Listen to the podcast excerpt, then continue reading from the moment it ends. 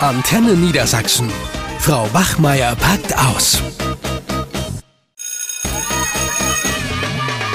Antenne Niedersachsen.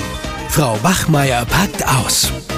Moin, moin. Hallo. Na, wie schaut's aus? Du warst doch heute das erste Mal wieder vor einer vollständigen ganzen Klasse mit gefühlt 10 Millionen Schülerinnen und Schülern. Wie war's? Ja, also erstmal habe ich mich drauf gefreut, ich glaube wie die meisten Schüler. Und dann habe ich gemerkt, dass es ganz schön anstrengend ist. Der Klassenraum ist ziemlich voll und es wird natürlich wieder mehr getratscht und gesabbelt. Also ich muss wieder, musste wieder mehr disziplinieren. Und ja, ich habe auch gemerkt, dass denen gerade was die Sozialkompetenz betrifft, äh, so ganz viel abhanden gekommen ist. Also viele müssen sich daran gewöhnen, dass da jetzt wieder jemand neben ihnen sitzt, mhm. mit dem sie auch kommunizieren können, dass man da erst wieder ganz grundlegend anfangen muss. Wie war es bei dir? Ja, ich hatte eher das Gefühl, dass ich vor einem Haufen Zombies sitze. Also, ähm, du hast ja gerade gesagt, du musstest relativ viel disziplinieren. Wahrscheinlich waren die so ein bisschen aufgedrehter. Ich war jetzt ja so ein bisschen bei den Älteren unterwegs und die haben einfach die, die, die, wenn ich zu denen gesagt habe, so, ne, jetzt holt mal euer Buch raus und macht jetzt die und die Aufgaben, die haben das dann einfach umgesetzt, ohne zu murren. Aber ähm, äh, da fehlte so ein bisschen diese, diese Lebendigkeit, die die sonst halt auch mal ganz gerne an den Tag legen. Ne? ne mal, mal hier ein Witzchen zu machen, mal ein Späßchen oder halt auch mit den Sitznachbarn irgendwie zu schnacken, auch mal ein bisschen albern sein. Das passiert ja auch durchaus mal in Schule. Das war komplett weg. Also es war wirklich ähm, ich äh, schleppe ja bei mir immer einen Anwärter, äh, also einen Referendar mit. Zu dem meinte ich noch so, in der Stunde habe ich gesagt, ich, ich finde das gerade richtig gruselig hier. Also, und er meinte auch irgendwie, ja, irgendwie komisch. Ja, das wird sich wahrscheinlich auch noch widerlegen. Also ich habe bei den Schülern mal so rumgefragt. Die meisten sind froh darüber, dass sie wieder in ihrer Lerngruppe sind, dass man die anderen wieder sieht und haben sich dann auch irgendwie auf die Schule gefreut. Aber ich konnte heute zum Beispiel noch gar keinen richtigen Unterricht machen, weil wir erstmal so ein bisschen besprochen haben, naja, so organisatorisches und so. Und natürlich auch ähm, einfach so grundlegend, wie sie die Zeit so erlebt haben. Da war natürlich auch viel Gemecker und Gemotze dabei. Aber ähm, es ist schon so, dass ich merke, dass in den unteren Klassen das ganz, ganz wichtig ist, dass die jetzt wieder Präsenzunterricht haben, weil die auch so eine feste Struktur brauchen, gerade auch leistungsschwächere Schülerinnen und Schüler und dass die oberen Klassen ganz gut so im Homeschooling, Homeschooling zurechtgekommen sind und ganz gut sich auch die Inhalte selbstständig erarbeiten konnten. Ja, ich ähm, denke, dass jetzt grundsätzlich es erstmal darum gehen muss, die so wieder ein bisschen ähm, ja aneinander ranzuführen. Also wenn ich überlege, ähm, wir haben ja immer die, die Gruppen im Wechsel gesehen. Das heißt, für uns waren ja die Klassen nach wie vor immer sehr präsent, ne? sofern sie denn überhaupt in Präsenz da waren. Ähm, und die Schülerinnen äh, so untereinander, also wenn jetzt ein Schüler in Gruppe A war und irgendwie einen guten Freund oder sagen wir mal jemanden hatte, mit dem sie oder er sich gut verstanden hat und die Person war in Gruppe B, die haben sich total entfremdet. Hast du das? Hast ja, du das, das stimmt. Die haben sich auch beobachtet? gar nicht. Ja, die haben sich gar nicht groß getroffen. Ne? Also ich habe dann auch oft rumgefragt und dann hieß es immer so, ja, aber irgendwie hat es dann nicht geklappt oder das war dann ein Organisationsproblem. Also es ist wirklich so, dass sie sich entfremdet haben. Und ich habe auch von einigen Lerngruppen gehört, oh nein, jetzt sind wir wieder mit der Gruppe B zusammen. Das sind mm. die mhm. Lauten und Störenden und so. Also ich glaube so, wir haben das schon genossen, wir Lehrer so mit so einer halben Lerngruppe und die Schüler einerseits auch, was mhm. den Unterricht betrifft. Und eben, ja gut, wenn es jetzt eine Lerngruppe war, mit der sie gut zurechtkamen, dann ähm, eben auch, ne? Ja, und ähm, zwischen den Gruppen, ähm, ich weiß nicht, wie du das wahrgenommen hast, aber zwischen den Gruppen ist immer so eine Art Konkurrenz entstanden, so wie es normalerweise zwischen Klassen der Fall ist. Ne? Also ich unterrichte ja in mehreren zehnten Klassen beispielsweise und ich frage mich immer so, ja, Herr Müller, äh, welche Klasse ist eigentlich die beste? Und, ne, ich, und ich sage zu jeder Klasse, in der ich gerade bin, ja ihr natürlich. Und bei den Gruppen genau das Gleiche. Da haben die Schülerinnen und Schüler, finde ich, haben schon sehr, sehr früh äh, angefangen zu fragen, äh, welche Gruppe Gruppe ist eigentlich die bessere, A oder B? Und wo man, ja. dann, wo man gedacht hat, so, ja, ne, das ist doch einfach total random. Die Linie wurde ja gezogen mitten in der Klassenliste und äh, die wurden ja nicht nach Leistung oder so eingeteilt. Aber das war denen auch immer ganz wichtig, sich von den anderen so ein bisschen positiv abzuheben. Und mhm. ähm, jetzt sind die auf einmal wieder alle in einem Raum und werden praktisch wieder über einen Kamm geschert. Und wie gesagt, ich hatte den Eindruck, dass das alles sehr, ja, es, es, die waren jetzt auch nicht irgendwie arschig zueinander, dass sie sich jetzt irgendwie besonders, ja, blöd angemacht haben oder so. Aber es war einfach so extrem reserviert. Also die Stimmung, die, die haben auch auf mich nicht, also was heißt nicht gut reagiert, sie haben wenig auf mich reagiert. Ne? Und, und sonst ist es immer so, dass ich eigentlich mit Schülerinnen und Schülern sehr, sehr schnell immer wieder einen Draht auch finde, auch wenn man sich mal länger nicht gesehen hat, so nach Ferien oder so, kennt man ja durchaus. Ähm, aber das gelang mir nicht. Und ich war so richtig so, Gott, was ist, was ist jetzt denn los? Ich habe da immer versucht, da so ein bisschen auch einen Kasper zu machen und so. Die, die waren so richtig abgestumpft. Ja, ich glaube, das ist dann auch eine Folge davon, von dieser Isolation, ne? dass sie sich erstmal wieder an dieses Miteinander gewöhnen müssen und alles, was dazugehört. Ich finde jetzt auch, dass man so richtig während der Corona-Zeit eben gemerkt hat, was vorher so ein bisschen unterm Radar lief im deutschen Bildungssystem, dass das jetzt so öffentlich geworden ist und ähm, dass wir jetzt eben gucken müssen, wie wir daraus auch Chancen entwickeln. Also gerade was die Sozialkompetenz betrifft zum Beispiel, dass wir da gucken, dass wir vielleicht ein bisschen von den Noten wegkommen, so wie das an der IGS ja auch gemacht wird. Das ist ein gutes Beispiel dafür. Und vielleicht auch mal ein bisschen mehr Wert auf den Kompetenzzuwachs der Kinder legen. Ich weiß nicht, ob man das auch in die Benotung mit reinnehmen könnte oder mhm.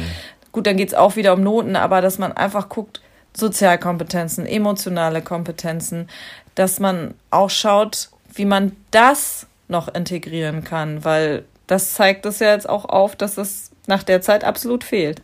Ja, also man merkt auf jeden Fall, dass äh, Schule viel, viel mehr ist als einfach nur ein Ort des Wissenserwerbs. Das habe ich jetzt, finde ich, für mich nochmal ganz, ganz neu bewerten können, weil ich gemerkt habe, wenn die länger nicht in der Schule waren, dann lass die selbst, selbst wenn die toll ihre Homeschooling-Geschichten gemacht haben, das sind trotzdem irgendwie so äh, Sozialphobiker geworden. Und äh, wenn du überlegst, dass so Social Skills auch später in der Berufswelt oder halt auch allgemein im gesellschaftlichen Leben super, super wichtig sind, ich glaube, dann sind da Defizite entstanden, dass das schwer zu beheben ist, glaube ich. Ja. Also wie, wie, wie will man das machen? Also ich, klar, äh, ich bin schon am überlegen jetzt, ne, mit den kleineren kann man so kleine, ja, vertrauensbildende Spiele, da gibt es auch ganz viele Sachen, ne, da muss man nur mal bei, bei Google reingucken oder reinhämmern, hier Vertrauensspiele oder irgendwie sowas, ganz tolle Sachen.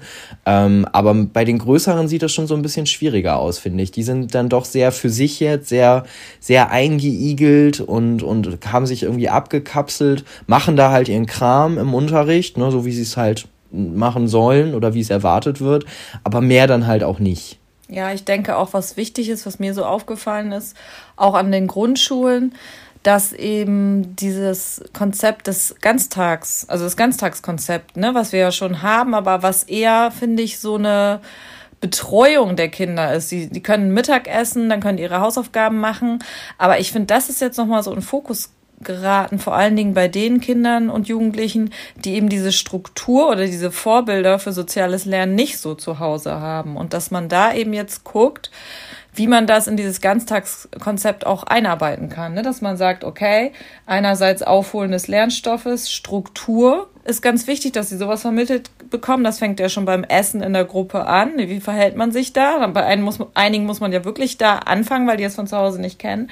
Und eben auch soziale Kompetenzen weiter fördern. Ne? Also indem man vielleicht auch in jeder Klasse einen Klassenrat einmal die Woche einführt und da überhaupt erstmal grundsätzlich anfängt, wie gehen wir miteinander um, wie kann man Konflikte lösen und das kann man natürlich in den Ganztagsbereich noch viel besser integrieren.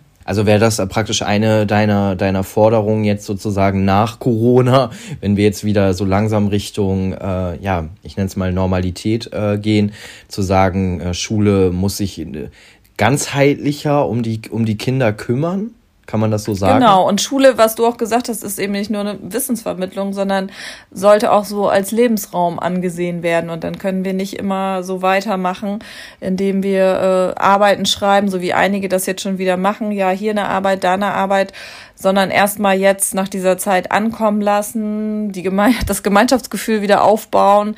Ist natürlich schwierig, wenn man den Druck im Nacken hat, aber grundsätzlich ja, sollten wir uns dahingehend schon reformieren. Ja, und äh, das ist ja auch relativ problematisch, weil ne, kaum, dass die Kinder jetzt so langsam aber sicher wieder zurückkommen, äh, klopfen ja auch schon wieder die Sommerferien an die Tür. Also es gibt nicht wenige Kolleginnen und Kollegen, die sagen so, ja komm, jetzt gehe ich das gar nicht großartig an, sondern lass jetzt auch noch mal extra, ich warte noch die Sommerferien halt ab, ne, weil diese, mhm. diese anderthalb, zwei Monate machen den Kohl jetzt auch nicht mehr fett, wo man denkt so, boah, eigentlich äh, ist jetzt unglaublicher Handlungsbedarf gerade, ne. Normalerweise müsste man eigentlich sagen, so wisst ihr was, äh, die Sommerferien werden dieses Jahr, was heißt abgesagt, aber äh, Schule ist ausnahmsweise mal in den Sommerferien stehen die zur Verfügung mit so, so ein paar kleineren Angeboten, wo man vielleicht auch versucht, als Klassenlehrkraft was mit seiner Klasse zu organisieren. Das heißt jetzt ja nicht, dass man sechs Wochen jeden Tag was mit denen machen soll, aber dass man sich vielleicht irgendwie einmal die Woche trifft oder so, irgendwie wieder so eine Art ich weiß nicht, du, ich möchte meine Sommerferien dafür nicht hergeben, sage ich ganz ehrlich. Dein Gesicht gesehen gerade, Sommerferien, kurz so. Äh. bitte nicht, bitte nicht, ich bin nicht dabei. Was ich auch noch wichtig finde, ist so dieser Aspekt des selbstständigen Lernens. Also wir haben ja schon gesagt, dass es in den unteren, also bei Jüngeren noch schwierig ist und dass sie noch mehr Struktur brauchen. Aber was jetzt auch noch mal so aufgefallen ist, dass immer noch so eine Vorherrschaft einer Lehrkraft herrscht. So, das konnte ich auch ganz oft beobachten, wenn man mal zu zweit im Unterricht ist oder so, dass die Lehrkraft die ganze Zeit redet. Und ich finde, das hat Corona auch nochmal so aufgezeigt, dass wir da auch von weg müssen und mehr Phasen bekommen, ob es so Phasen sind, in denen die älteren Schülerinnen und Schüler ab zehnte Klasse, gerade wenn es zum Abschluss hingeht, äh, das war ja auch das, was du mir schon gesagt hattest, mal einen Tag im Homeschooling sind oder auch, dass man wirklich mehr so in die Projektarbeit geht oder individuelles Lernen und viel mehr Selbstständigkeit fördert, weil das ist finde ich, auch aufgefallen, dass die am Anfang total überfordert war mit, waren mit dem selbstständigen Lernen. Ja, klar, ne? Also da auf einmal war da nicht mehr die Person, die dir die ganze Zeit die Ohren voll getextet hat, was du jetzt bitte als nächstes zu tun hast und auch in welchem Tempo. Ne? Genau das machen ja viele Lehrkräfte, die, die sagen, an was getan werden soll und geben den Zeitrahmen vor. Und auf einmal sitzen da die Kinder, haben das noch nie wahrscheinlich vorher irgendwie gehabt, dass die mal sich da alleine mit auseinandersetzen müssen und äh, kriegen auch nicht immer sofort Hilfe. Ne? Das ist ja auch nochmal ganz interessant. Also ich habe ja auch manche Schülerinnen und Schüler im, im Homeoffice, das war ja für mich auch irgendwie so eine Lernerfahrung und da habe ich auch Aufgaben aufgegeben und manchmal stellte sich dann im Nachgang heraus, dass die vielleicht dann doch ein bisschen zu schwer waren oder dass es gut gewesen wäre, wenn ich äh, praktisch Anleitung oder mehr Anleitung gegeben hätte, wie es halt in Präsenz auch getan hätte.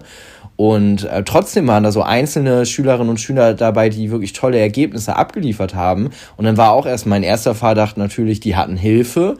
Und wenn ich dem dann nochmal ein bisschen auf den Zahn gefühlt habe, kam nicht selten heraus, dass die Schülerinnen und Schüler sich dann selbst irgendwie um eine Lösung bemüht haben. Dann haben die sich praktisch, ohne dass ich es ihnen gesagt habe, nochmal auf YouTube ein paar Videos zum Thema angeguckt oder so und haben sich dann praktisch darüber Wissen angeeignet, was sie dann auch direkt anwenden konnten, ohne dass da eine Person neben ihnen stand und ihnen gesagt hat, dass sie das jetzt tun müssen. Und das fand ich war ein mega genialer Moment. Ja, man muss ihnen einfach nur was zutrauen, ne? Ja, ist halt schwer, ja. das, das so, so, so, so allgemein umzusetzen. Ne? Wenn ich jetzt mal so gucke und da Bilanz ziehe, dann hat das vielleicht wirklich bei einem, bei einem Minimum funktioniert, was ich gerade beschrieben habe. Das waren eher, und wenn ich ehrlich bin, war das, waren das auch eher Zufälle. Das war ja nichts, was ich so geplant habe. Ich habe mich nur dann schlussendlich gewundert, wie es sein kann, dass von, von 25 Leuten drei Leute was richtig Tolles abgegeben haben, obwohl die scheinbar keine weitere Hilfe hatten. Also es sah jetzt auch nicht so aus, als ob Eltern das einfach übernommen haben. Deswegen bin ich da ja auch neugierig geworden.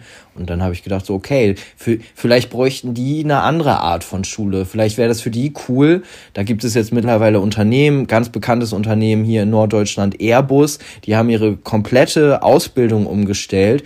Und äh, da ist das nicht mehr so, dass Inhalte vermittelt werden in der Ausbildung, sondern die ähm, Azubis werden immer mit Problemen konfrontiert oder mit Aufgaben. Und dann kriegen die praktisch eine ne, ne Aufgabe gestellt, aber den Lösungsweg, den, den müssen die selbst herausfinden finden. Und dafür kriegen die auch ganz viel Zeit, müssen auch ganz viel im Team arbeiten, also kooperativ halt. Und äh, dann wird hinterher das Ergebnis praktisch mit einem Experten besprochen, der denen dann sagt, was er praktisch sehr gelungen findet an dieser Idee und ne, wo man hätte nachbessern können. Also so ein extrem problemorientierter Ansatz. Mhm. Und das finde ich super spannend. Ja, wir sehen ja auch immer noch, finde ich, oder das ist auch deutlich geworden, so eine Fokussierung auf äh, curriculare Vorgaben und, und Arbeiten und so weiter. Und was ja auch schon die ganze Zeit Gesprächsthema war, was jetzt auch nochmal richtig deutlich geworden ist, ist eben die, dass gerade Kinder und Jugendliche aus bildungsfernen Familien wirklich extreme Nachteile hatten, mm, beziehungsweise haben, jetzt ja auch wieder. Und da ist eben auch die Frage, will jetzt nicht sagen, aber ich denke mal so, Montessori gibt da schon ganz gut was vor, auch zu dem, was du gerade gesagt hast hilf mir, es selbst zu tun. Und mhm. ich kenne Schulen, in denen eben so Montessori-Zweige vorhanden sind, bei denen die Lehrer äh, speziell äh, ausgebildet worden sind, wo die dann erstmal morgens ankommen und jeder erstmal nach seinem Rhythmus etwas erarbeitet zu einem bestimmten Fach. So, ne? Und das könnte ich mir zum Beispiel auch in einem Fach fest vorstellen, dass die einen im Englischunterricht als Beispiel jetzt an ihrem Hörverstehen arbeiten, die andere am Leseverstehen, je nachdem, wo er oder sie jetzt spezielle individuelle Förderung braucht. Und wenn wir immer allen den gleichen Unterricht überstülpen, dann funktioniert das einfach so nicht. Vor allen Dingen nicht mit den Kindern, die eben keine Unterstützung zu Hause haben. Mm, ja, das ist ja eh so diese große Schwierigkeit. Ne? Also es, es war ja schon und das ist ja das Traurige, dass ich das so sagen muss, es war schon immer klar, dass ähm, der Bildungsgrad auch vom Einkommen der, der Eltern äh, abhängt. Das hat jede größere Bildungsstudie der letzten Jahre offengelegt. Das ist kein Geheimnis mehr. Und ähm, das wurde natürlich durch Corona, ich will jetzt nicht sagen, nicht nur verschärft, sondern es wurde nochmal besonders, besonders deutlich. Und da ist natürlich die Frage, inwiefern kann Schule darauf reagieren. Ne? Also das, es wäre ja so schön, wenn das ein Raum wäre, wo praktisch das beispielsweise das Einkommen der Eltern oder, oder ähm, Hilfen, die über die Schule hinausgehen, ähm, wo, wo, wo das gar nicht nötig ist, ne? um Erfolg zu haben. Das hört sich irgendwie, ja, wenn, wenn man da so drüber redet, ich finde, das hört sich unglaublich utopisch an. Ja. Eine Sache noch, die, die, ich, die mir auch so aufgefallen ist, die hast du sicherlich auch bemerkt, darüber beklagen sich ja viele Lehrkräfte, ist eben, dass es keine aktive und mitverantwortliche Schulleitung äh, gibt. Also, dass die eigentlich gestärkt werden soll. Dass in Corona wir immer das Gefühl hatten, okay, was sagt jetzt wieder der Kultusminister, was wird beschlossen und die Schulen gar nicht die Möglichkeit hatten, beziehungsweise die Schulleitung vor Ort auch entsprechend auf die Situation zu reagieren. Also, dass sie mehr Handlungsspielraum haben und Verantwortung und dass viele Lehrkräfte wirklich sagen, so, ja, mir hat mein Job vorher Spaß gemacht, aber jetzt fühle ich mich irgendwie nur noch fremdbestimmt und das nervt. Mm, ja, das ist, glaube ich, in, in, in Bezug auf so eine Pandemie grundsätzlich schwierig. Also, ne, das ist ja nun mal eine, eine sehr kritische Situation, wo, wo es vielleicht auch sogar ein Stück weit benötigt wird, dass es so, ja, ich sage jetzt einfach mal, zentrale Ansagen gibt.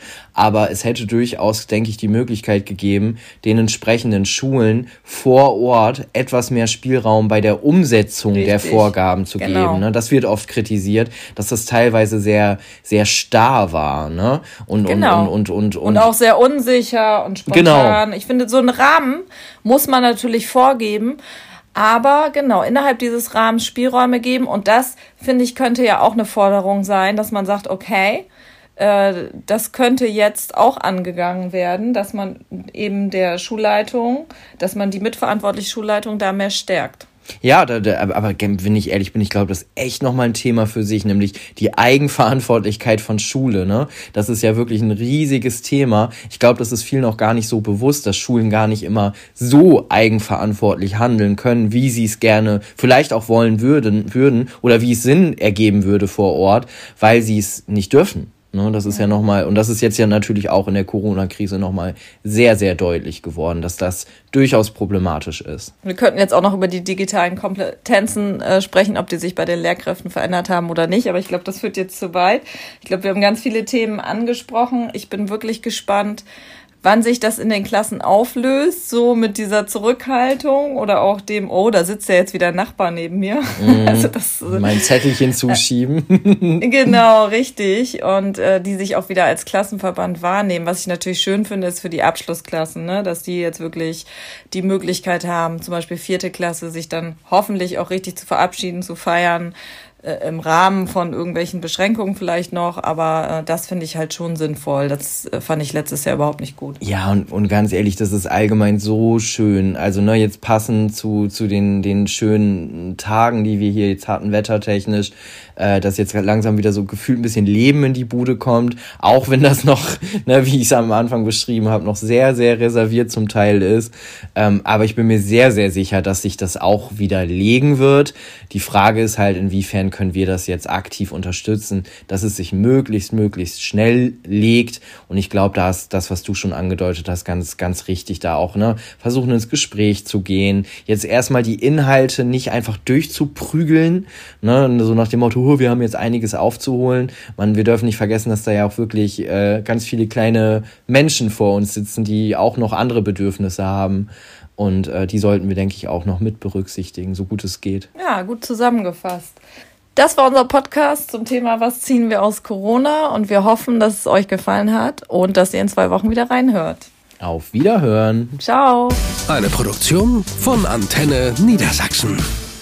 Euch hat dieser Podcast gefallen? Dann hört doch auch Hunderunde. Profi-Tipps vom Hundecoach. Ebenfalls eine Produktion von Antenne Niedersachsen.